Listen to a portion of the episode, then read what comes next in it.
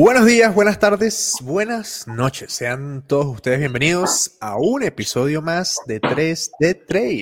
El podcast donde la cerveza y el trail running hacen el amor. Sí, señor. Saludos, señores, ¿Cómo a la pola ustedes? del pop, a la deliciosa pola del pop. ¿Hoy qué están tomando? Pues Hoy me estoy tomando una Hola. cerveza. Lamentablemente, lamentablemente no estoy tomando cerveza eh, eh, Pola del Pop, pero estoy tomando Sí. cerveza artesanal, por lo menos. Por lo menos, que no, se vea, que no se vea mucho la marca. Ya ustedes saben cuál es. salud. Eh, salud, salud. ¿Cómo va ¿Cómo están ustedes, muchachos? Muy bien. ¿Cómo va todo Bien, por Hay allá? algo para ¿Qué- decir. Algo Bien, sí, importante. claro. Hay varias Vamos a cosas para traer decir. una- vamos a traer una nueva prenda de merchandising de 3 de Trail pronto. Sí, sí, señor. No les vamos a revelar cuál es. eh, para que les caiga un día de sorpresa. ¡Boom! Y aparece. Y de pronto Eh, viene en combo, ¿no? Y de pronto iba a decir, De pronto vienen con toquecito. Exactamente. Así, así que preparen su chaqueta de cuero más cool. ¿Eso lo puedo de decir así? O de Preparen su jean, chaqueta sí. de cuero o de jean más cool, la más cool que tengan. Sí, bueno, eso por un lado, importante, importante decir eso. Ah, por otro lado, me gustaría hacer una mención importantísima, eh, una mención eh, muy especial a un atleta colombiano élite del trail running mundial. Eh, y decimos que es élite porque, como lo hemos dicho siempre, se mide con los élites del mundo. ¿Ok? Estamos hablando señor. señor William Rodríguez, que, gracias a Dios, está en Suiza. No, no estoy muy seguro si está desde el principio de la cuarentena, pero o creo que fue que logró viajar. No estoy muy seguro, Sí, pero no- el punto es que está compitiendo allá. Hace ya un par de meses está compitiendo. Y recientemente eh, ganando una carrera que se llama Fully Sogniot, eh, que es una carrera de 8 kilómetros con 1600 positivos, weón. O sea, no es, no es mamey. Eh, una hora, tres minutos. Este, bueno, el punto, es, que- el punto es que ganando esta carrera se coronó campeón del Challenge de septiembre en Suiza. El trail en Suiza está un poco activado. eh, sé que hay un montón de restricciones, pero el caso es que se está compitiendo. Eh, pero no estoy 200% seguro, pero creo que aplica lo mismo que ha aplicado con las otras carreras, como Sierra Sinal, por ejemplo, que se corrió solo con deportistas élites. Total, sí. Sí, sí, sí, sí te lo confirmo. 40. Están, están corriendo solo los élites en las carreras y las carreras que, que no llevan a tantos élites, pero sí a mucha gente, están cancelando el 2020 definitivamente. Es que es lo, es lo, es lo lógico, o sea, Sí, lo- Bueno, aquí, en- aquí en Sudamérica, la carrera más importante del continente, que es Patagonia Run, creo que junto con el cruce, el cruce ya fue cancelada, de hecho. Ya, sí, ya. Eh, Patagonia Run pues, fue cancelada también recientemente. Eh, hasta, y eso, hasta eso- abril. eso no, o sea, eso no es Bueno. coincidencia, eso no es casualidad, o sea, por algo pasa. Pero bueno, sí. no vamos a estar en ese tema, ya, ya entramos. Ya hemos Pero entrado, nos han preguntado habla por muy, interno. habla- habla muy bien de una carrera que cuide a su gente. Voy a dejar eso ahí. Correcto. Correctamente, correctamente. Bueno, eh, otra cosa que, que queremos decir, Juan, una cosilla más por ahí. Eh, una cosa Hablando, muy- hablando de, de cuidarse, de hacer cosas raras. de, de tres cosas, de cuidarse, de hacer cosas raras y de nombres bonitos, que ese nombre a mí me gusta muchísimo, y es el proyecto bueno, ¿no? Hillary. Es- Sí, carajo, señor. Les voy a contar rápidamente por qué se llama Proyecto Hillary. No es por Hillary Clinton. Mm. Eh, como en verdad muchas personas me hicieron el comentario y pues entiendo que puede haber un poco el chiste, pero no. Sir Edmund Hillary fue, eh, junto con el Sherpa, eh, se me fue el nombre ahorita, eh, Tenson, creo, se me fue ahorita el nombre, ya lo voy a buscar en este momento. Eh, la, primera, la primera persona, ya lo, ya lo estoy consiguiendo, la primera persona que hizo cumbre en el Everest, del, del cual hay registro, ¿ok? Sí, sí, Tenzin sí. Norgay. Esto sucedió el 29 de mayo de 1953. Eh, el caso es que para no ponerle Everesting, pues decidimos buscar otro nombre y decidimos ponerle pues una especie de tributo a, Sir Edmund Hillary. eh, por eso se llama Proyecto Hillary. Eh, entonces, bueno, es un Everesting. Básicamente es hacer en una sola tirada, sin dormir, una tirada de ejercicio, ¿ah? ojo, cuidado. Eh, una actividad en la que acumules 8.848 metros de nivel positivo sin dormir. El límite de tiempo, esta vez sí hay, normalmente no hay, pero pues no, tenemos que, medir el evento. Es de 36 horas. Da para hacerlo, sí da. Eh, y bueno, les puedo contar que ya se vendieron más o menos el 25% de los cupos, más o menos, algo así, ya están vendidos. Oye, y yo tengo una pregunta de ese, de ese tema. Hay premiación, ¿cierto?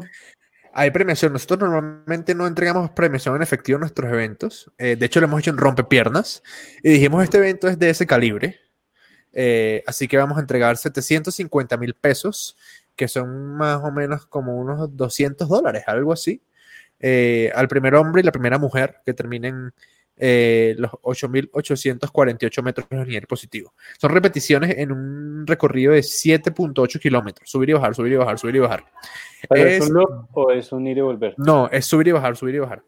Ok.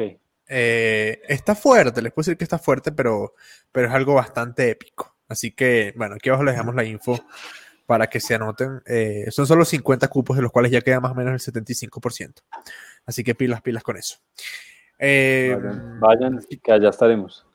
Claro, eso va a estar bueno, porque es un evento que está pensado no como, bueno, vamos a correr y ya, sino va a haber comida, pues va a haber ambiente, vamos a estar en el parque principal de Fosa, que, que es cerrado. Va a estar cerrado, perdón, para nosotros. Es, está nuevo, está nuevecito. De hecho, por eso el año pasado en Sunset Race no, corrimos allá porque lo estaban reparando. Eh, está nuevecito, está bonito. Así que, pues nada. ¿A qué hora eh, comienza el evento? 9 de la mañana del sábado 20 de febrero hasta las 9 de la noche del domingo 21 de febrero. 36 eh, horas. 36 horas. Les puedo, yo, les puedo decir que para hacerlo en 20, perdón, para hacerlo en, en 35 horas 59 minutos, tienen que llevar un ritmo de 26 minutos y medio por kilómetro, para lograrlo. Algo así, más o menos. Yo creo que es más fácil, es más duro de lo que parece.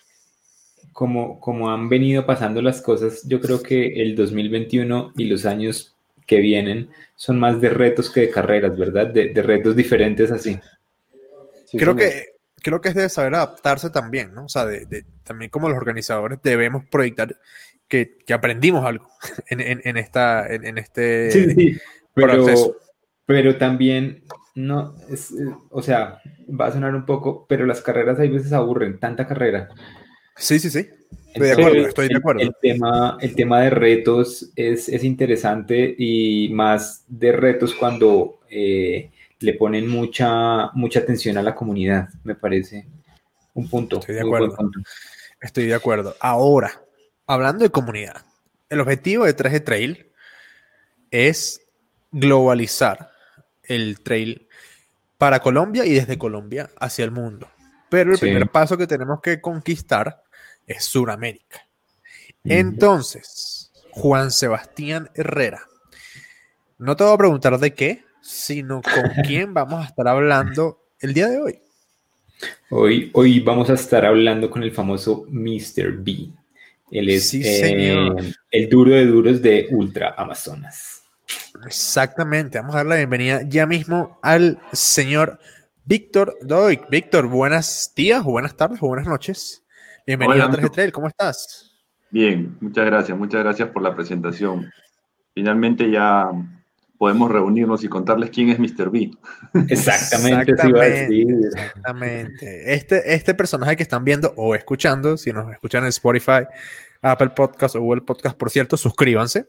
Eh, pues es Víctor Doig, Mr. B, eh, una de las dos cabezas que tiene eh, Ultra Amazonas. Ya vamos a entrar ahí en, en, ese detalle. Estás en Lima, ¿verdad? Sí, yo, yo resido en Lima, en la capital, y mi compañero eh, mi coorganizador, digamos, del evento es Manuelito y él vive en la región Amazonas, justamente donde hacemos el evento. Entremos por ahí de una vez, de una vez entremos por ahí. El nombre Ultra Amazonas puede tender a generar una duda. Sí. Y vamos a resolverla una vez. ¿Se corre en el Amazonas o cómo es eso? No, no vamos a correr en el río Amazonas. Eh, es, es, muy común que la gente confunda cuando nos escriben, piensan que van a correr cerca al río Amazonas. Y de hecho la región Amazonas es una región al norte del Perú, somos frontera con, con Ecuador. Y el río Amazonas está en la región Loreto, en su, en su trayecto que, que pasa por Perú, está en la, en la región Loreto. Eh, está bastante lejos, no, no estamos cerca del río Amazonas, somos parte de la cuenca del Amazonas, sí, pero el evento es, es una, es una, es un- está, eh, se realiza en una región totalmente aparte, no es muy cerca del río Amazonas. Pero digamos que igual es, un, es una zona geográfica muy selvática. Sí. Eh, Amazonas, ¿Por qué se llama Amazonas- Amazonas? Sí. Amazonas es una región eh, que tiene selva alta y, y selva baja. La parte por donde transcurre la carrera es la, la zona de selva alta. Eh, la carrera Ultramazonas está en promedio entre los 1900, 1800 metros sobre el nivel del mar. Entonces, eh, es, es- son las faldas, digamos, de, de- de- de la cordillera y es donde empieza los bosques nubosos de, de la, de la zona amazónica del Perú. Ok. Ok, Más o menos qué alturas estamos hablando que vamos a estar en la carrera. Buena, buena, buena pregunta. La carrera parte de... Víctor, los- discúlpame que, que te interrumpa. Eh, en 3 Trail, cuando alguien hace una buena pregunta, tú tienes que decir, That's a very good Ah, question. That's a very, que that's a very good question, George. Thank you, David. No, y es un clásico de ustedes, sí, sí, sí lo sigo. Eh, la, la carrera, la ruta de 80 kilómetros, que es la, ruta más larga, parte desde los 2.400 metros. Es la parte más alta de la carrera. Y, la meta está a 1.800, 1.900 metros sobre el nivel del mar. En realidad, eh, como les decía, el promedio de, altitud no es mayor a los 2.000 metros, es, menor. Eh, Chachapoyas, que es nuestro centro administrativo, operativo, donde va a ser la entrega de kits, también es una ciudad que está probablemente entre los 2.200 y 2.300 metros sobre el nivel del mar. Pero la ruta en sí de la carrera es una ruta debajo de los 2.000 metros. No les va a dar hay, hay- hay una cosa interesante que tiene este evento, eh, o bueno, por lo menos en la ruta 80, no estoy 200% seguro si en la de 50 y las otras también es igual, pero tenemos más desnivel negativo que positivo. Y Sí. eso a mí me asusta, la verdad. Sí. Lo que pasa es que partimos, como les decía, de 2.400 y la meta está bastante más abajo. Pero eh, no, no, no debería asustarte, porque la verdad que... eh, Y menos a ti. y, menos a, a ti, que, que entiendo que te gusta esto, sino que es una ruta... Sí, pero es que uno se confía, eso es lo que me da miedo. Sí, a, a mí me pasa eso. Yo sufro bajando. Definitivamente el desnivel negativo es mayor, pero, pero es una ruta que, salvando, tomando las medidas de seguridad, es una ruta que, que se disfruta mucho. Es una ruta que van a disfrutar mucho. Eh, les cuento un poco, la ruta de 80 y 50 kilómetros pasan por nueve cataratas gigantes. Eh, es probable que hayan escuchado alguna vez eh, de Gokta, se conoce como la tercera catarata más alta del mundo.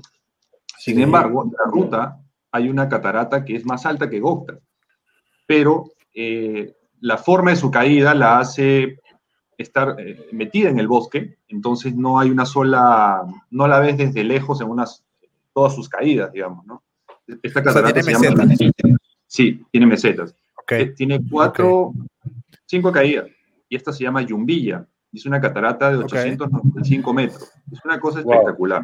Gokta es espectacular, pero Gokta tiene dos caídas, y en total suman 771 metros. O sea, Yumbilla llega a ser más alta. Ok, ok, ok. Dato curioso para la gente. Aquí, aquí venezolano orgulloso. El salto de agua más alto del mundo está en Venezuela. Sí, sí. Que es el salto Ángel, no el salto del No, Ángel el como muchas personas creen. Es Ángel, Salto correcto. Ángel. Salto Ángel o Churum Merú en nombre indígena. Tiene Churum 980 y tantos metros de altura de Casi corrido. un kilómetro. Casi- De hecho, Sí. dicen que, que el agua, yo no he tenido la suerte de ir, que el agua se evapora antes de caer al agua, del- al, No, al no, piso. no, no, no se evapora, se pulveriza. O sea, Ah. se, se, se mezcla con el ambiente. Si se evapora, Bueno, por, no caería agua abajo. Sí, exacto. Por si alguien no lo sabe, la película Up, la catarata, no me acuerdo de qué cómo se llama en la película, ese es el salto. Sí, Claro. donde, donde llega la Yo casa. tengo una historia curiosa que creo que la conté ya una vez, ¿no? En el podcast. Sí, sí, Sí, ya la conté. creo que unas cuantas veces. Bueno, discúlpame por estar orgulloso de mi país. Venezolano orgulloso. Discúlpame por estar orgulloso de mi país. Eh, ok, bueno, ya sabemos entonces que tenemos eh, cataratas impresionantes, o sea que tenemos que llevar medias de cambio. Uno, Eh, eso, y dos, que el clima va a estar templado. O, o sea, yo hasta este momento, hasta hace 10 minutos, estaba haciendo cuentas de llevar ropa para caliente y no. No, no, hay no, que no. llevar. Yo, yo estoy, yo, para la gente que nos escucha de- desde Colombia, eh, que son más o menos unos 3 millones y medio de personas, eh, yo creo que es como correr en Cali, Exacto. pero lloviendo duro. Yo creo que es algo así. Algo así me estoy, me estoy, me estoy Calor, imaginando. más calor además. Eh, o sea, ok, si, si hace calor de Cali y llueve, más calor. sí, sí, sí. Y meta los 80 kilómetros. Ah, y, y hay otra cosita, ¿no? Y es que, por lo menos en los humedad. 80, la carrera arranca en el kilómetro 30 para nosotros. Sí. O sea, la carrera, carrera, ¿sí? Porque los primeros 16, por lo que pude ver, son como plan- planos, entre comillas. Después Sí. viene una bajada eh, hasta un lugar que se llama, Víctor, creo que se llama Shipas algo. Shipas Pasbamba. Bamba. Exacto. Y ahí arrancan los 50, ¿verdad? Sí, de, de Yo estoy informado. a los Yo 50 Yo kilómetros. estoy informado, yo estoy informado. Y ahí es que arranca la subida fuerte, ¿no? Miren, de hecho en la partida es 2 de la mañana en el caso de 80 kilómetros y al estar a 2000, casi 2.400 metros, sí sienten frío al Sí. partir. Ok. Y la primera etapa, tú, tú has visto la altimetría, es plana, de alguna manera, porque es una vuelta completa a un lago que está en Pomacochas, la partida de 80 kilómetros. Este lago tiene casi toda la vuelta, es como casi cerca de 15, 16 kilómetros. Por eso es que la, primera, la primera parte la ves, ahí está, lo ves como una meseta está, plana. Estamos viendo. Sí. Y luego hay una gran bajada eh, y luego viene la subida hacia Chipajamba, ¿no? Señora. Ok, es- eh, me imagino que esta es la subida a Chipajbamba, por acá. Exacto. Esa subida es la de Chipajamba, Ok. luego bajas a Suyubamba, que es el punto más bajo de la ruta, Y toda esa 1400. subida ya es para entrar directamente, la segunda gran subida es cuando ingresas directamente al Valle de las Cataratas de Bongará. Así se le conoce. Mil- la. Mira, son mil negativos en unos 12, 13 kilómetros. Sí. Más o menos, más o menos. Y supongo que a partir de acá son los 50, a ver. Efectivamente, ¿ves? Sí. Efectivamente, está bueno, está bueno, está bueno, está bueno. Y aquí están las... Uf, una subida bien, bien, bien imponente para los, los de 2 y 25 kilómetros. Bueno, listo, ya estamos viendo por acá. Mira, Para quienes, nos están, para quienes nos están viendo, estamos viendo un poquito de- del perfil de Instagram de... Oh, mira esto, mira esto, mira esto. Esto está de locos. Esto está de locos. Yo quiero un gorrito así. ¿Qué, qué es eso? ¿Qué es eso que dice ahí de Cuelap, Víctor? Cuela, ¿Es algo? Cuela es un resto arqueológico. A ver, en la, en la Ah, zona, sí. ese, ese es un valle que se, es el valle del río Utcuba- Utcubamba. En el valle del río Utcubamba, antes de los incas y antes, obviamente, de la llegada de los españoles, eh, había, hubo una cultura que se, se, se llamó la cultura chachapoyas. Mm, Y ellos eran, eran, eh, era un pueblo que dominaba todo el nororiente peruano y Cuela viene a ser, se creía que era una fortaleza, pero no, es una ciudadela fortificada, pero no era militar. Y está en, la- Ok. en- en el distrito de Tingo. Y es una fortaleza que está cerca, perdón, es una ciudadela fortificada que está cerca a los 3.000 metros. Esa, es esa es la que Dime. dicen que es, que, que es como el segundo Machu Picchu o el Machu Picchu de Amazonas. Exacto. Eh, desde hace muchos años eh, se viene trabajando en darle valor. Eh, está todavía bastante lejos en, en temas de, de infraestructura como Machu Picchu, pero ya, ya hay una gran afluencia de tráfico de, de turistas extranjeros, sobre todo, y más desde hace unos 3, 4 años que se inauguró la- las telecabinas de Cuela.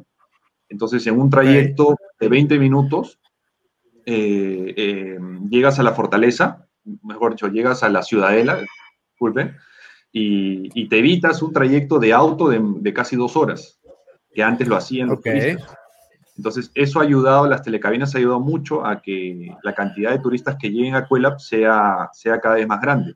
Y de hecho, parte del programa de Ultramazonas es que el domingo nos vamos, los que puedan y los que todavía el vuelo de regreso se los permita, nos vamos a ir a, a a conocer, a conocer Puebla. Sí. Ok. Pero está, está, está muy, o- Está o muy sea, es- estructuralmente creo que está mejor que eh, Ciudad Perdida acá en Colombia, ¿no? Eso es una cosa que a mí me gustaría traer a la mesa, Ahí, Víctor, y que tú nos puedas aclarar. Porque, ¿qué pasa? Cuando uno piensa en Perú, el 90% de la gente piensa Machu Picchu, o Pisco, o el ceviche, Las líneas de Nazca. o las líneas de Nazca, o me faltó un, o Cusco. ¿Sí? Ajá. Pero, este, bueno, yo desde que pues, nos enteramos de, de- de que íbamos para allá, ya vamos a contar cómo, cómo, cómo sucedió eso. Me he puesto a ver info, vi un docu que hemos recomendado en Netflix que, sobre Sí. Perú, que es muy completo y muestra un montón de cosas. Lo voy a Eh, dejar en los links para que lo busquen. hasta desde el lago Titicaca, muestran eh, Arequipa, me parece súper interesante Arequipa.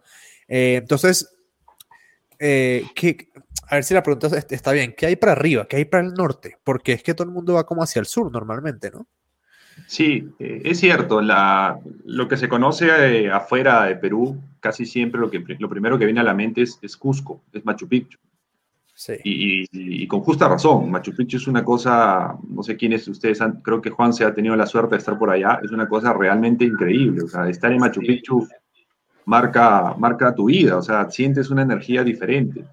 Yo he estado en Machu cuatro Picchu y oportunidades Ollantaytambo en especial. y es, y es un lugar especial, es un lugar mágico. Sin embargo, el Perú no solo Machu Picchu, ¿no? Eh, la cultura inca, que de hecho es una de las más importantes de esta zona del mundo y, y del mundo en general, eh, no solamente estuvo en, en Cusco, estuvo en muchas partes de, de la Sierra Sur o de la Sierra Centro también, y de hecho Ok. llegó pues, a Colombia, Ecuador, a- a- el, el- el incanato estuvo en gran parte de Sudamérica. Entonces, pero eh, en el norte hay restos de otras culturas pre-incas, como la, Chiu- la Chimú. Eh, más hacia el nororiente está Chachapoyas. Eh, en la costa peruana, cerca a Lima, tenemos a, en Ica las líneas de Nazca, la cultura Nazca. Tenemos también como un destino el, lago Titicaca, que es el lago navegable más alto del mundo. Tenemos las playas. En realidad el Perú es uno de los países, eh, uno de los muchos países privilegiados en temas de diferentes zonas para, para hacer turismo.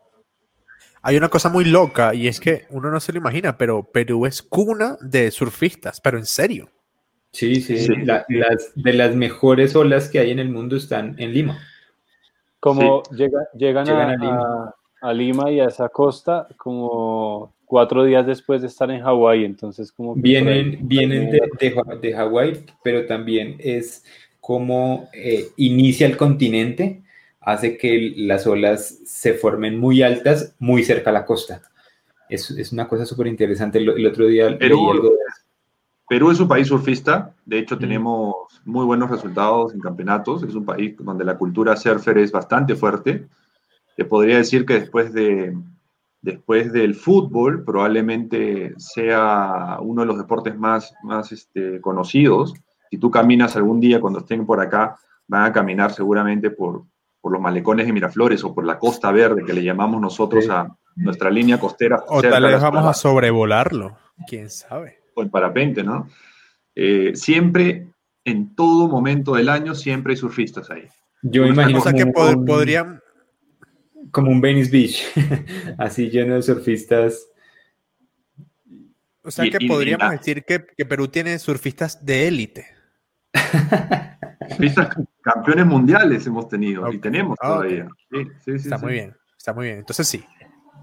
Sí son de élite, sí, sí son. Bueno, Bueno, y- quiero... Sigue, George. Dale, y en cuanto, o sea, estábamos hablando, bueno, el fútbol, luego el surf, metámonos un poquito en el tema del running y del trail.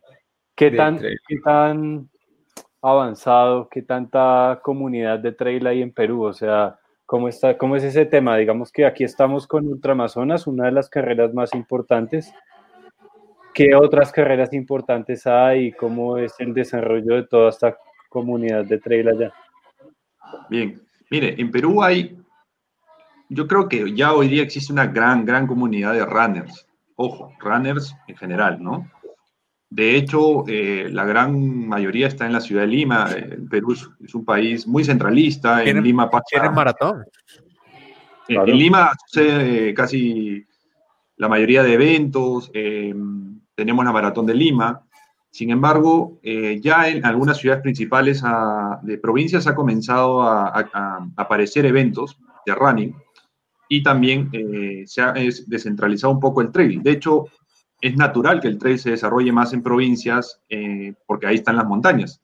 Lima es un desierto, eh, no hay muchas opciones de trail más que el Morro Solar y, y en general la comunidad de trail runners ha crecido mucho. Organizaciones de carreras hay también bastantes, carreras eh, que ya tienen, en realidad la carrera más antigua de este país es eh, una carrera que se llama el Desafío Guarocherí, que es una carrera que es un circuito de tres fechas en el año. Eh, es una carrera a dos horas y media, probablemente tres horas de Lima. Es lo más cercano a Lima, digamos, para poder hacer un trail sobre los 2.500 a 3.000 metros. Pero luego tenemos algunas ya carreras en Cusco, tenemos carreras en, Cordillera Blanca, en, la zona de Huarasca, y hay por lo menos tres eventos. Hay carreras ya en la costa. acá en el Perú se está corriendo el Maratón de Sables, el half, el half maratón de Sables, la, fecha, la de Fuerteventura y la de Ica, ¿no? La que pasa acá, que se hace en el desierto, donde por muchos años estuvo haciendo también el, Dakar. El Dakar. Sí. Y en la selva, sí, en la selva hay varios eventos. Eh, eh, en la selva central, hay en la selva, hay en Tarapoto, hubo muchos años una carrera en Tarapoto, que es una, es una es una provincia muy cercana a nuestra ruta, a Ultramazonas, pero yo lo que he visto es que el crecimiento, el corredor de, la ciudad cada vez está buscando oportunidades de, probar el trail. Muchos lo prueban y se quedan, ¿sí? Pero todavía hay ese temor de, hacer trail porque lo asocian al peligro de una caída, de un golpe, de, de, ir a un lugar que no conocemos, porque de hecho los limeños no conocemos la montaña, o sea, somos, somos gente que, la ve muy lejos, muy lejana, y en realidad el acercamiento debe darse de una manera muy natural, aprendiendo a caminar en la naturaleza, ¿no? Pero sí, no, no tenemos una gran comunidad en tamaño, de, no somos la comunidad más grande probablemente de Latinoamérica, pero sí creo que es una comunidad que ha ido creciendo y sobre todo que ha ido entendiendo el respeto que hay que tener al, hacer trail, ¿no? Al, ir a la naturaleza a hacer tu deporte y al inscribirte a las carreras.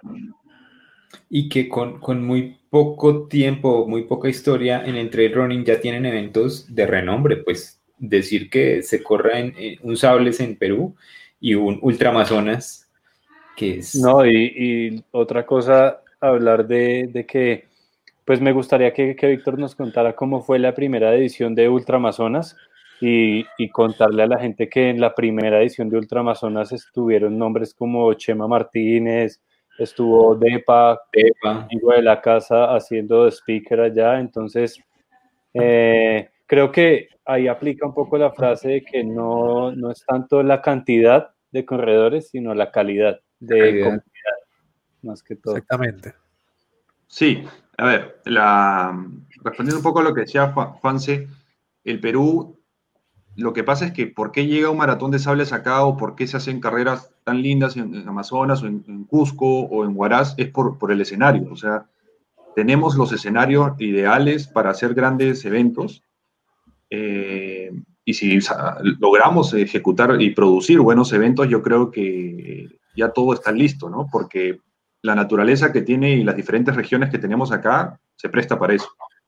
Sobre la, la Ultramazonas del 2019, que fue la primera edición, en realidad nos sorprendió mucho que llegáramos a tener, a tener 290, 289 corredores inscritos y de hecho en ese momento la carrera la concentramos, los hospedajes y todo el tema administrativo lo, concentramos en la provincia de Bongará, ni siquiera en Chachapoyas, que es la capital de la región, sino en Bongará.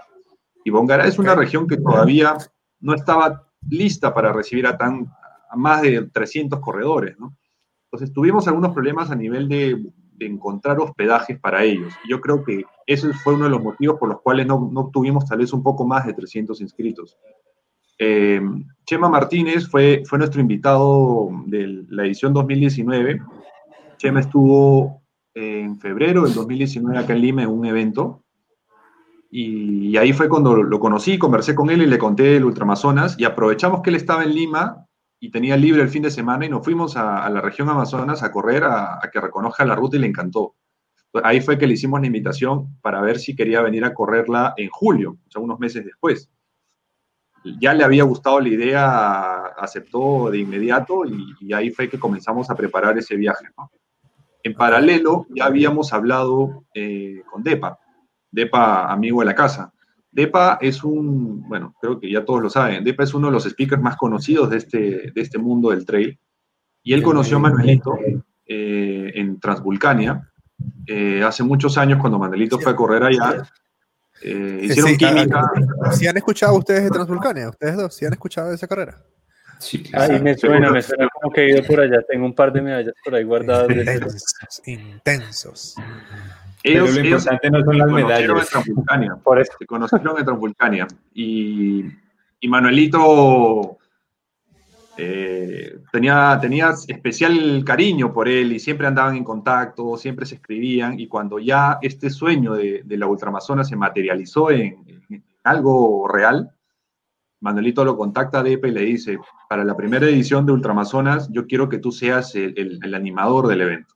Y ahí fue que Manuelito me presenta a Depa y comenzamos a conversar entre los tres y, logramos este, que él estuviera acá, ¿no? Ok, ok, ok. Eso, es un salto, eso es un paso bien importante. O sea, sí, bastante.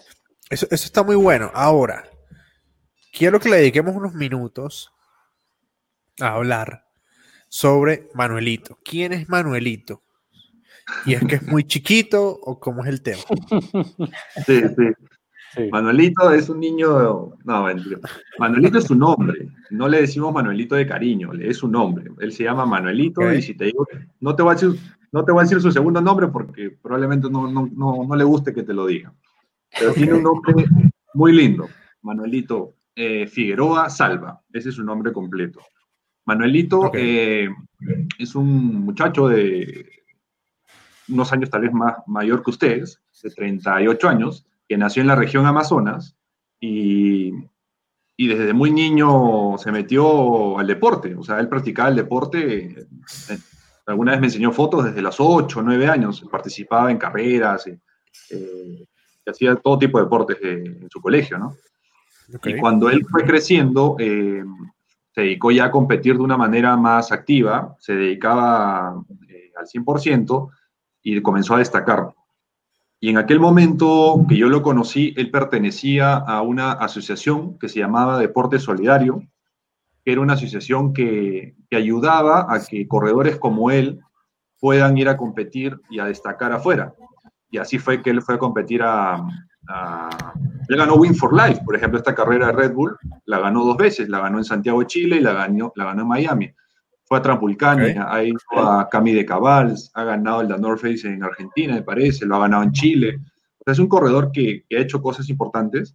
Y cada vez que volvía de, de alguna competencia, y yo me lo encontraba mucho en, los eventos deportivos, en las carreras, porque yo tenía una revista deportiva y siempre estaba ahí muy metido. Y nos hicimos amigos y cada vez que él volvía me, me contaba de, de, los paisajes, de, lo que él había visto y, y, me decía, ¿por qué no hacemos algo, algo así de lindo en mi región Amazonas? yo había hecho una, tenía algunas experiencias de hacer eventos de trail pequeños y yo le decía, oye, esto no es fácil, es hacer un evento de trail es realmente algo muy difícil, ¿no? Pero te hace millonario, no te preocupes. Sí, te hace millonario, eso es cierto. Eh, hacer carreras de trail da mucho dinero y por eso hacemos muchas carreras al año. Bueno, eh, y Manuelito soñaba y soñaba con hacer una un evento en, la región donde él nació. Él quería que la gente conozca el Valle de las Cataratas. No te exagero si te digo que fueron más de cinco o seis años que me hablaba de eso y un día le dije, vamos, vamos a, ver la ruta. Y la recorrimos en dos, tres días y me pareció una cosa espectacular. De hecho, en ese momento la, trocha en muchas partes estaba cerrada, o sea, salíamos con machete en mano y comenzábamos a, a buscar la ruta Y él me contaba que cuando él era niño, él recorría muchas de esas partes de la ruta actual del Ultramazonas con su abuelo, que cargaban mercadería, cargaban este, productos de, un distrito a otro, obviamente con, mulas, ¿no? Pero ese, ese, es el recuerdo que él tenía de su infancia, ¿no? De haber caminado y, y luego que ya creció, haber hecho entrenamientos y corrido por ahí. Y cuando fui y conocí la ruta, me convencí que el potencial de hacer algo grande ahí eh, era, eh, existía, ¿no? Y así fue que le empezamos a dar forma y ya de esto ya pasó más de tres años, ¿no?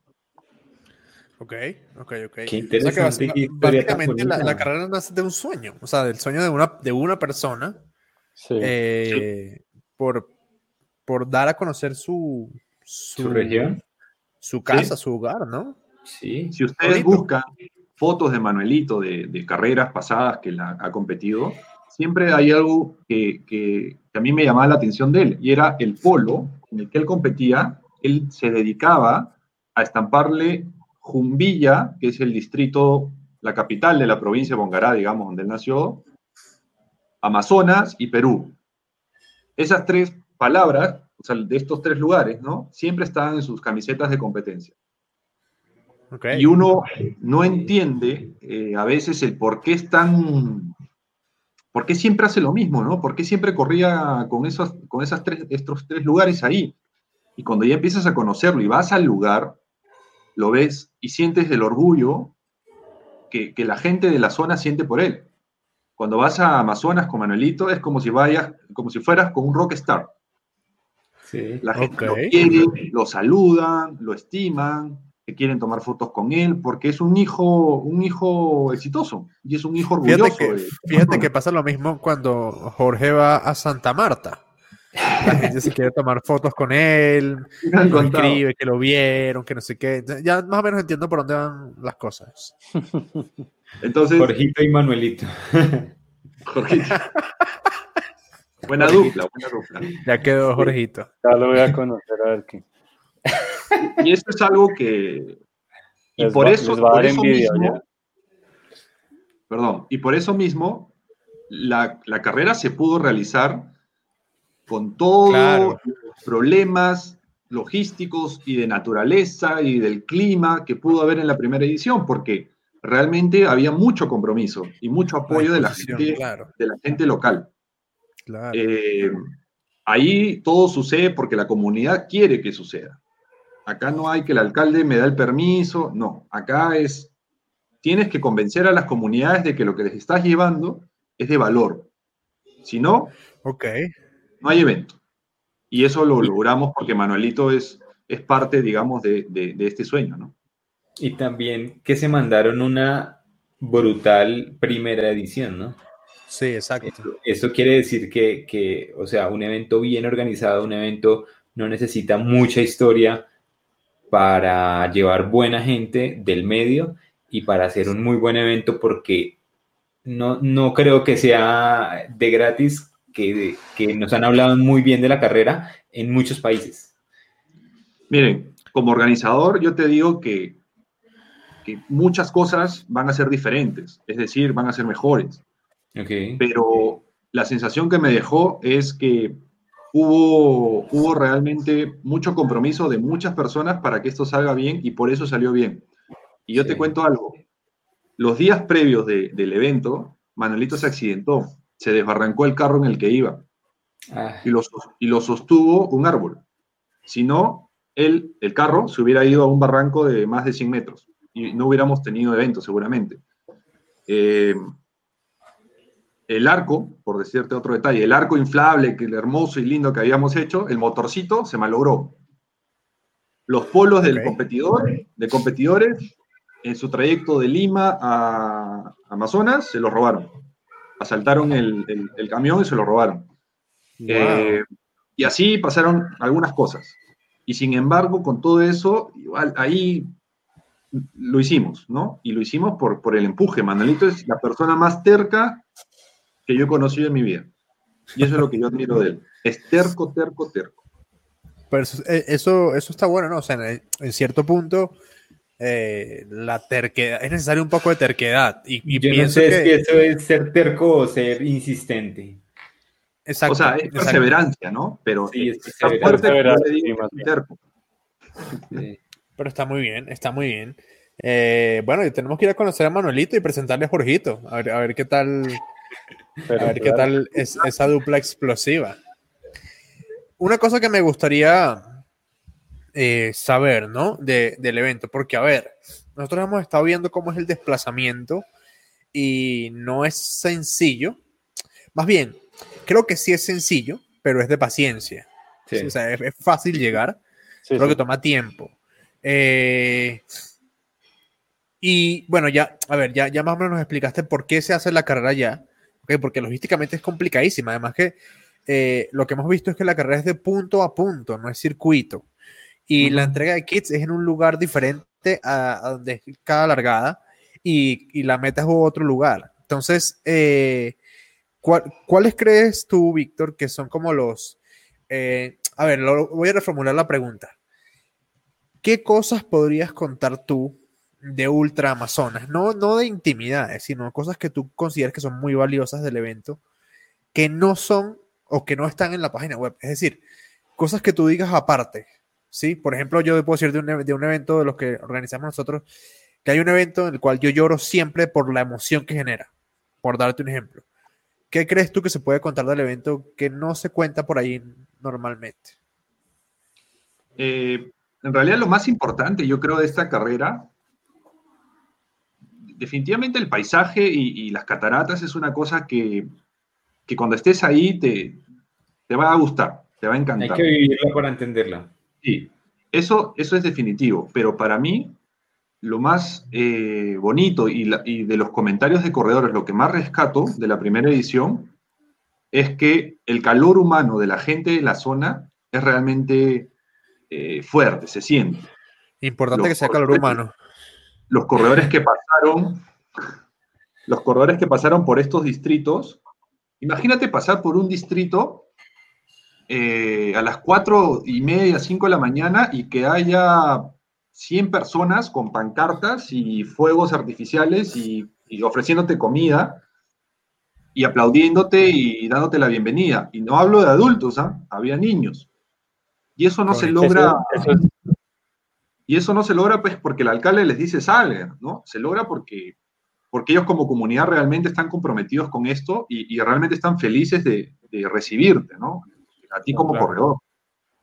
Entonces yo, yo, yo cosas que es yo algo más que- rescato de, de Transvulcania. Sí. yo, yo creo que es algo que no lo vamos a poder poner en- en- en- ni, en, ni en fotos. Tienes que estar ahí para, para sentirlo realmente. La ruta. Es realmente una ruta, mm, creo yo que no hay una carrera en el mundo hoy día que tenga 10 cataratas, 9 a 10 cataratas, por lo menos sobre los 400 metros. sí. Son cataratas realmente gigantes, son cataratas imponentes. Eso se ve, Eh, eso, eh, eso parece. Sí, y de hecho, lo- los tramos, los corredores más rápidos que llegaron a las cataratas, a, a la zona de cataratas, todavía a medio de noche, entre ellos Chema y lo- los primeros puestos, me dicen que sentía miedo, porque de noche, Claro. ese sonido de esas, esas cataratas, de esa fuerza del agua, realmente sientes miedo. Yo el otro día eh, justamente pensé en eso. Fuimos a hacer una caminata cerca de Bogotá y estábamos en, una- en- en frente a una, a una cascada de, yo no sé, 10 metros, 12, 15 metros de altura máximo. Y, y sopla, te sopla. Y yo le dije a Kate, imagínate cómo va a ser en Perú cuando tienes 700, 800 metros de altura, esa vaina te mueve. Sí, te- No, te- y lo que se escucha de lejos. Exacto, el el sonido poder. es ensordecedor. Sí. Desde, desde atrás y hasta bien adelante. Sí, Y yo, Julio- yo aquí subo a la quebrada de las delicias y, y a 500 metros antes de llegar se escucha durísimo. Y allá no se escucha nada de lo que uno habla, si está justo donde está la catarata. Y la- las delicias son, eh, no sé, una catarata de 20 metros. Imagínense. En julio es una época de lluvias, lluvias muy, muy esporádicas, ¿no? no es, es- es el verano de la zona, digamos, o sea, hay mucho, mucho calor, hay humedad, pero toda la semana previa a la Ultramazonas 2019, un calor increíble, la tierra seca, eh, estaba ideal para hacer una carrera rápida, ¿no? Pero a Aunque- la una de la mañana. Una hora antes de la partida de dos kilómetros, de, de 80 kilómetros, a las 2 de la No, mañana, dejémoslo en dos kilómetros, me parece bien dejarlo en dos kilómetros. eh, llovió y no llo- dejó de llover hasta que premiamos a, a los corredores. O sea, Sí. llovió exactamente Wow. toda la carrera. Entonces, Wow. la, la carrera se convirtió en otra carrera. Fue, fue una ruta totalmente diferente. Y esa es una de las cosas que te digo que como primera edición, como organizador, digo, esto hemos debido preverlo, ¿no? Y vamos a, tener ciertos puntos y ciertas cosas en, en consideración porque si vuelve a pasar, ya estamos preparados. De hecho, la partida de 25 kilómetros se tuvo que retrasar porque los carros no podían subir al pueblo este eh, de San Carlos porque era, son tierras afirmadas y por más 4x4 que tenías, el tipo de tierra te hacía patinar. Entonces ellos subieron caminando casi dos kilómetros. Y son cosas que Ok. pasan. Sí, yo vi, yo vi un video de, de un chico que usa una gorra, una gorra, una gorra particular. No me El de acuerdo. Goofy. Como un youtuber. José Vi un video que. Ese, Sí. ese loco, sí, sí, sí, yo lo vi. Y él corrió 25 y cuenta la historia. Sí. Está bueno, está bueno. Eh, yo tenía una pregunta y se me. Ajá, ya me acordé. Esto, creo que más que una pregunta, es una especie de anuncio. Yo creo que podemos contar un poquito de qué va a pasar con 3D Trail en Ultramazonas, muchachos. Podemos contar un poquito Sí, claro. de lo que. Sí. ¿sí? Claro. Bueno, eh, podemos decir, creo que ya lo dijimos, pero podemos decir que no somos el único podcast de trail en español que va a estar en Ultramazonas. Eso, ya lo, eso lo podemos decir, ¿verdad? Sí, Sí, ya, sí. ya lo dijiste. ¿Cuándo, cuándo- cuándo vamos a poder decir, Víctor, los otros podcasts? A ver, primero que nada, contemos cuál es la idea. La idea Exacto, es. sí, sí.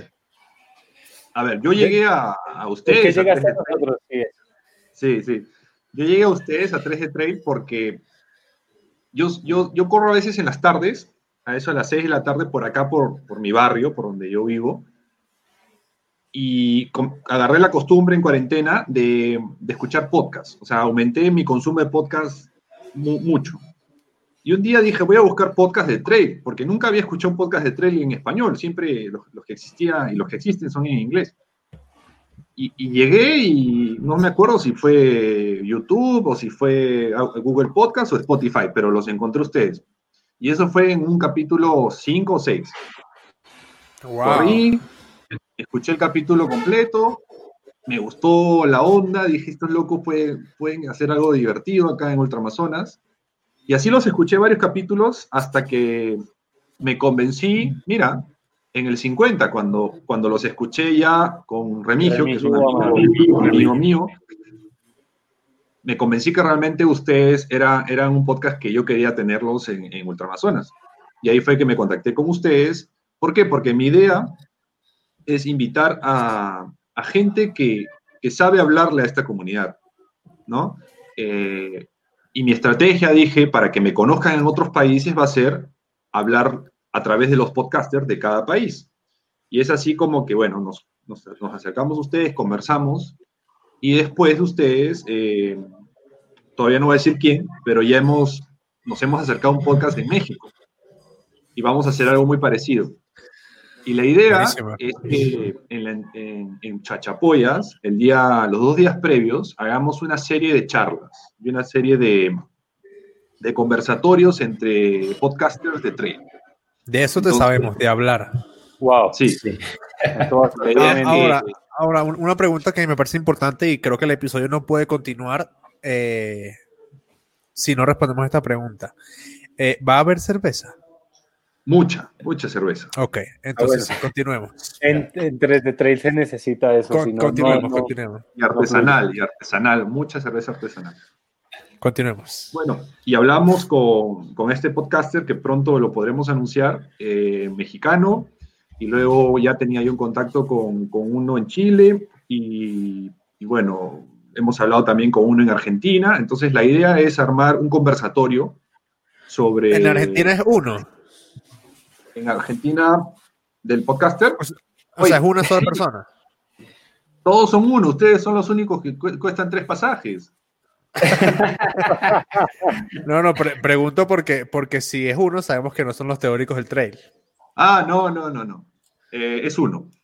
Es uno. Tal vez uno de ellos, no sé, pero es uno. Ok. Entonces, la idea es tenerlos como invitados, obviamente que vengan a correr la carrera y, poder conversar, y que la comunidad de corredores que estará ahí presente, que, tenemos inscritos de, Colombia, de Argentina, de Chile, muchos de Perú, evidentemente, hay de España, eh, hace poco creo que se inscribió uno de Estados Unidos. Eh, la idea es que entre todos, que básicamente es una comunidad latinoamericana, eh, podamos escuchar las experiencias de las comunidades de otros países a través de la voz de los podcasters. Entonces, esa es la idea. No podemos dar más detalle todavía, pero la idea es que, mientras estás ahí en la, recogiendo tu kit, en la charla técnica, también tengamos un tema de contenido muy relevante para ellos, para, para los corredores. Ok, importante si nos puedes asignar, por favor, una escolta, porque acuérdate que vamos con Jorgito. Sí. Entonces, Tú sabes que el tema, ya, ya nos van a comenzar a llegar fotos por Instagram vía Jorge. Y las fotos somos los tres, pero dice vía Jorge. No, de hecho, en el programa hay un, hay un, hay un, hay un detalle de firma de autógrafos. Y ahí este, va a estar Jorge sentado firmando autógrafos. Ah, solo yo. Ah. Claro. por favor. Tú eres el que firma acá, nosotros no, no, no tenemos más nada que hacer acá, tú eres el que firma. Está muy bien. Está muy bien. Eh, bueno, si ustedes, si ustedes tienen alguna otra pregunta, yo tengo una más, pero si ustedes tienen, adelante. Eh, creo que es lo mismo que tú vas a preguntar. A mí me gustaría saber qué se viene después de Ultramazonas, qué más cosas van a pasar. Bueno, después de Ultramazonas viene Ultramazonas 2022, 2023. me encantaría poder contarles o sea, como organización estamos preparando otros eventos, sí. Definitivamente queremos hacer otras cosas.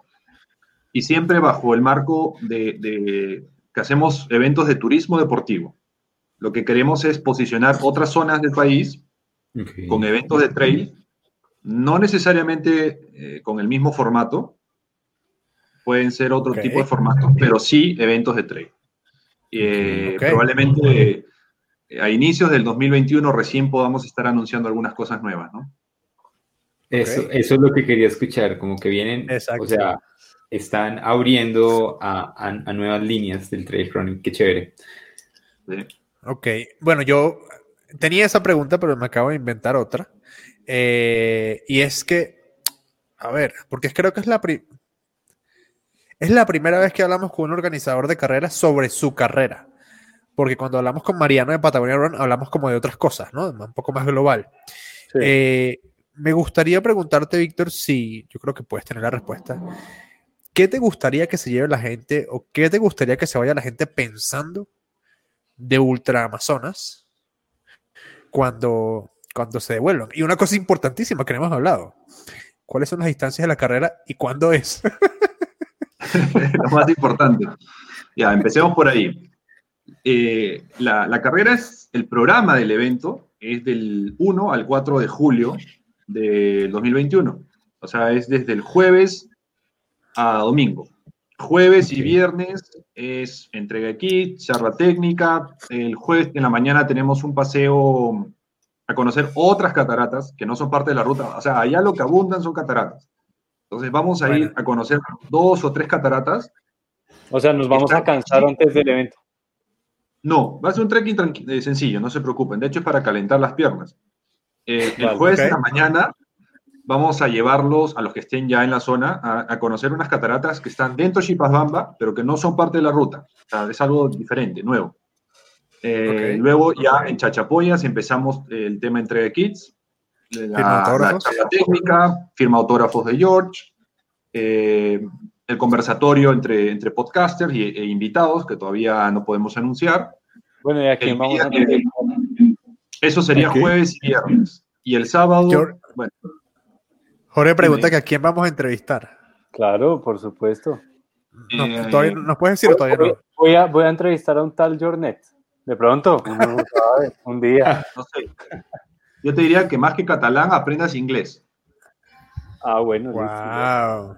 Ustedes ya hablan inglés. Sí. that's, a very, That's a very good That's a very question. good question. Bueno, y el sábado, un full todo el día de, de evento, de carrera.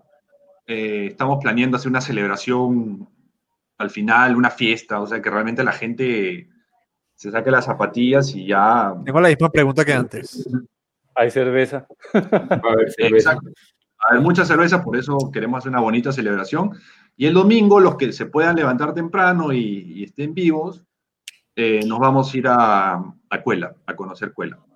Las Entonces, distancias, sí, de- las distancias que, que tenemos son de 80 kilómetros, 50 kilómetros, 25 kilómetros y 12 kilómetros. Ok. Y O ¿qué sea, me gustaría? el re- Sigue, sigue, sigue. A, a mí lo que me gustaría que se lleven es la experiencia de, de- de haber recorrido una ruta hermosa, de haber este, estado en contacto con, con- con gente local que los recibió con, con mucha hospitalidad, pero la verdad, para mí lo más importante es que se lleven la, sensación de que dimos todo, ¿no? De que pedimos todo lo que pudimos y, y que cada vez vamos a dar más, ¿no? Eh, los eventos de trail son muy difíciles de producir, son eventos eh, complejos. Eh, de hecho, el otro día hablando con un amigo me decía, oye, tienes que hacer una carrera perfecta porque tienes dos años de preparación, porque este año no hubo, ¿no? Y es cierto, o sea, estamos teniendo ya dos años de preproducción, entonces realmente lo que queremos presentarles es un evento a todo dar. Pero aquí estamos hablando, seguridad, final, mucho contenido, con mucho, perdón. estamos hablando a final de septiembre. eh, faltan 10 meses para el evento. O sea, ya estamos trabajando. eh, o sea, se está trabajando en eso, ¿no? Sí. Sí, ya estamos. De hecho, ahorita estamos un poco atados de manos eh, porque no podemos ir a la zona. Hay muchas cuarentenas focalizadas. Perú ya abrió eh, gran parte de, de- de- de sus regiones, ya pueden transitar con ciertas restricciones de horarios y de lugares, Ok. pero hay regiones que están o completamente cerradas o sus vecinas por donde llegas, el avión, donde hay el vuelo, están cerradas. Entonces no tenemos hoy día, por ejemplo, yo desde Lima no tengo cómo ir a Amazonas. Eh, entonces Manuelito está que hace un poco el trabajo ahorita de campo, pero, pero sí, nosotros viajamos constantemente a, a la, a la zona del evento y a otra zona. ¿no? Ok, Sí, ok, ok, ok. Eh, bueno, eh, una última cosa, porque ya, ya que hablas de que no se puede viajar y todo eso, ¿cómo es el tema de la llegada? Ah, eso. A ver, si tú eres un corredor eh, extranjero, porque el, el- el- el que, el que vive en Perú, en Lima o en alguna provincia seguramente ya, ya lo tiene más claro. Si tú eres un extranjero y, y ya estás inscrito, estás pensando en inscribirte en Ultramazonas, lo primero que tienes que considerar es llegar a Lima, a la ciudad de Lima. Es el único aeropuerto internacional, ¿no? La ciudad de Lima. Creo que todos los suramericanos sabemos cómo se llama el aeropuerto de Perú y cómo es. Gracias a National Chávez. Geographic. Ah, sí. Ah, sí. Gracias a National Geographic. Y el de Bogotá igual. Sí. Eh, es el aeropuerto internacional de eh, Jorge Chávez. De Lima, tienes que, en realidad hay dos opciones, puedes tomar un vuelo a Jaén o puedes tomar un vuelo a Tarapoto. El vuelo a Tarapoto luego te, te demanda un viaje en carretera de casi seis horas. El viaje a Jaén son cuatro nada más. Entonces, luego que vuelas a Lima, tomas un vuelo a Jaén, al aeropuerto de Shumba. Jaén está dentro de la región Cajamarca, que es vecina a la región Amazonas. Por eso es que hay un trayecto en carretera de cuatro horas hasta, de cuatro horas, digamos, hasta Chachapoya, ¿no? Hasta el lugar, el, el lugar, digamos, central del evento. ¿Por qué a Chachapoyas? ¿Por qué? Porque la experiencia del año pasado nos, nos dijo que Bongará no está todavía preparada para recibir más de 300 o 400 corredores. Y nosotros estimamos tener este año 2021 más de 500 corredores. Entonces nos estamos apalancando de la ciudad de Chachapoyas, que es una ciudad, es la, es la ciudad capital, está bastante más preparada para recibir esa cantidad de corredores. Y desde ahí vamos a movilizar a los corredores a sus puntos de partida o, en, en- en todo caso, recomendarles ciertos hospedajes cercanos la noche previa a sus partidas. Porque si te vamos a trasladar nosotros, vamos a tener que trasladarte por lo menos dos horas y media, tres horas antes de tu partida, con lo cual vas a descansar un poco menos, ¿no? Entonces, vamos a recomendar que la gente, por ejemplo, que parte de 80 kilómetros de Pomacocha, duerma esa noche previa en Pomacochas. Las que parten de 50K duerman cerca de Chipasbamba y así. Eh, entonces, como decía Andrés, en realidad llegar no es difícil, hay que estar, hay que estar informado y de hecho estamos, estamos este, trabajando con una agencia de, de turismo de aventura que se llama Conandes y ellos se van a encargar de, de ayudar a, todo, a todos los, los pasajeros este, extranjeros ¿no? y nacionales. se me, se me acaba de ocurrir que la mejor forma de pasar todo este tiempo es escuchando traje trail. Así te vas preparando para lo que va a pasar. ¿no? Claro. Claro. Te puedes descargar varios Van a capítulos. tener para, para esos días van a tener más de 100 episodios. Considerablemente más. Faltan siete, me- eh, no, faltan 10 10 meses. Iremos Son como en 120 ciento- semanas. Estamos casi en el 200, 100, weón. Sí, 90 Iremos casi en episodios. el 200. Qué Mm. loco. Pues, qué loco. pues, no sería loco ce- ce- celebrar en 200 allá, ¿no? El 200 allá, está bueno. Con Bueno, un no, invitado brutal O hacer un bueno. capítulo en vivo acá, ¿no? también. Esto, Seguro que esto sí. nos gusta, eso nos gusta. Ahí sí tenemos que limitar la cerveza. Después te cuento por qué. Sí. Eh, No Mi hígado sé, sí. Víctor, ya que estamos hablando del podcast, eh, episodio favorito. ¿Tienes alguno así que recuerdes con muchísimo cariño? Definitivamente el que recuerdo con, con mucho cariño es el, el de Remigio. O sea, la historia, la, la historia de Remigio también es una Sí. historia de, de éxito. O sea, es una persona que ha destacado por, por su esfuerzo, ¿no? Eh, el, el de Depa me gustó porque Depa nos hemos hecho amigos, ¿no? O sea, yo, yo siento que Depa realmente es una persona que, que vino a Ultramazonas y no solo aportó su trabajo de animador, sino que te da consejos, te, te conecta con personas que, que son importantes en este mundo. Eh, siento que apoyó mucho el, sueño de Manuelito desde que él estaba allá y Manuelito lo llama y le cuenta. Eh, me, pareció especial, pero la verdad, la verdad, muchos de los capítulos que ustedes han tenido me parecen bien, bien interesantes. Y, y es por eso que yo me enganché y- y lo seguí escuchando y, y lo sigo. Ha habido veces que se han demorado unos minutos en publicar y ahí yo he estado... Sí, y antes no sabíamos quién eras, Mr. Big. Sí. Sí, es verdad, claro, claro, ya, ya veo la conexión. Está bien, está bueno, pero está bueno que nos tengan ahí. Aunque tenemos ya bastantes, yo tenemos como unos dos o tres meses sin, sin fallar al minuto. Literalmente al minuto está el episodio listo. No, bueno, los últimos me parece que los han sacado hasta antes de la hora. Ya están publicados. un poquito Ah, antes. eh, sí, sí. Depende Sí, de la plataforma. Ahí vamos aprendiendo, ya vamos aprendiendo. Eh, ¿algún, ¿Algún podcast que nos recomiendes? ¿Yo? Sí. Aparte de 3 Play. A ver, eh, me gusta uno que se llama Tierra de Montañas, en México. Sí, lo claro. bastante sí, hemos también. escuchado. Hemos escuchado, claro. me gusta claro, claro. otro, que no necesariamente es un podcast, pero es, es este, hace streamings de, de Facebook Live en Chile, que se llama Full Outdoor. Sí. Ok. Bien interesante. De hecho, un- escucho también bastante el, el de DEPA, ¿no? El de Trey Run, de la revista. Trey Run. Trail Run Review. Sí, sí. nuevo. Trail Run no más, no más. sí. Sí. Sí. Está muy bueno. Está muy bueno. Eh, chicos, no sé si tienen alguna otra pregunta. Creo que tenemos ya un montón de información. Igual vamos a dejar acá abajo las redes Sí, sociales de para que entre. Sí, claro. ¿Qué distancias van a correr? A- a Digámoslo la una, a la dos y a las tres. 80 kilómetros. El letrero. Los tres estamos, estamos escritos los tres en 80 kilómetros. De los seis que vamos por ahora de tres de trail, pero sabemos que van a ir más personas. Eh, somos cuatro para 80, una para 50 y una para 12. Así que No, somos 5 para 80. ¿Quién más? No, 4, perdón. Cuatro, sí, cuatro. cuatro para cinco. 80, una para Cuatro para 50 y Gerald en los 12, claro. Sí, claro.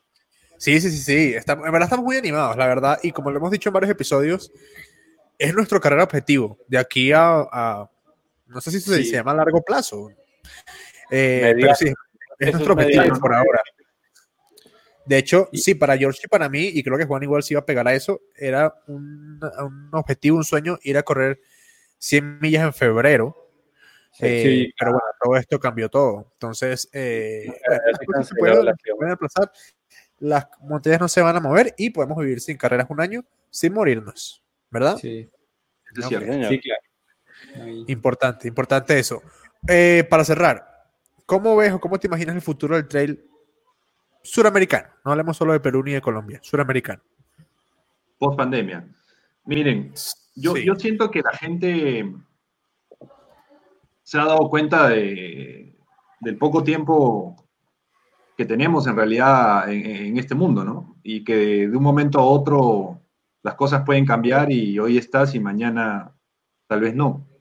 Entonces, yo creo que la gente va, va a pensar mucho en, en esa conexión con lo, con lo importante, ¿no?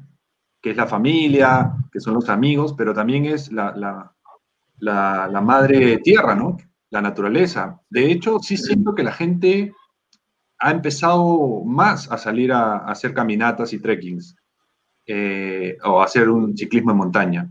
Y creo que la gente en pandemia va, va a ser más, más consciente también, ¿no? De, de que si vas, tienes que, que, tomar medidas y no solo de sanidad, sino de cuidar, cuidar eh, la naturaleza. ¿no? El entorno. Sí, claro. De acuerdo. Sí. claro, creo lo mismo. Yo no tengo más preguntas, pero sí tengo un agradecimiento enorme para, para Víctor. De verdad que a nosotros desde el día del episodio 50, al día siguiente, de hecho, que, que comenzamos el contacto y todo, eh, nos llenó de una felicidad increíble.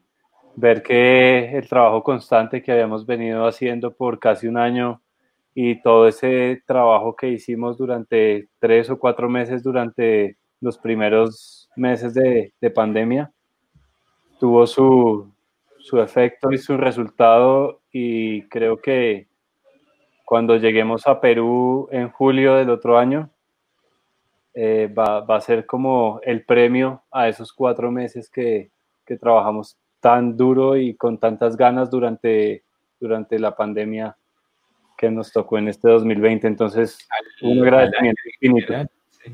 Al año en general, porque fue, fue, fue por todo el año, uno, y dos, creo que sí, cuando se materialice eso, eh, va, a ser, va a ser genial para nosotros.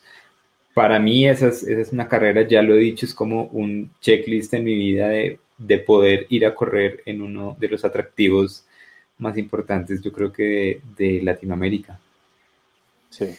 Es bueno, algo... yo todavía no me lo creo, la verdad. O sea, yo me lo voy a creer el día que estemos en Lima, tomándonos una cerveza. No, en el sí, al menos. No, en el malecón y decir, ok, el viaje sí es, sí, sí es en serio, o sea, sí está pasando. y, y, sobre todo, a ver, no es un tema de, de con Víctor, sino que, o sea, uno, uno se proyecta, ¿no?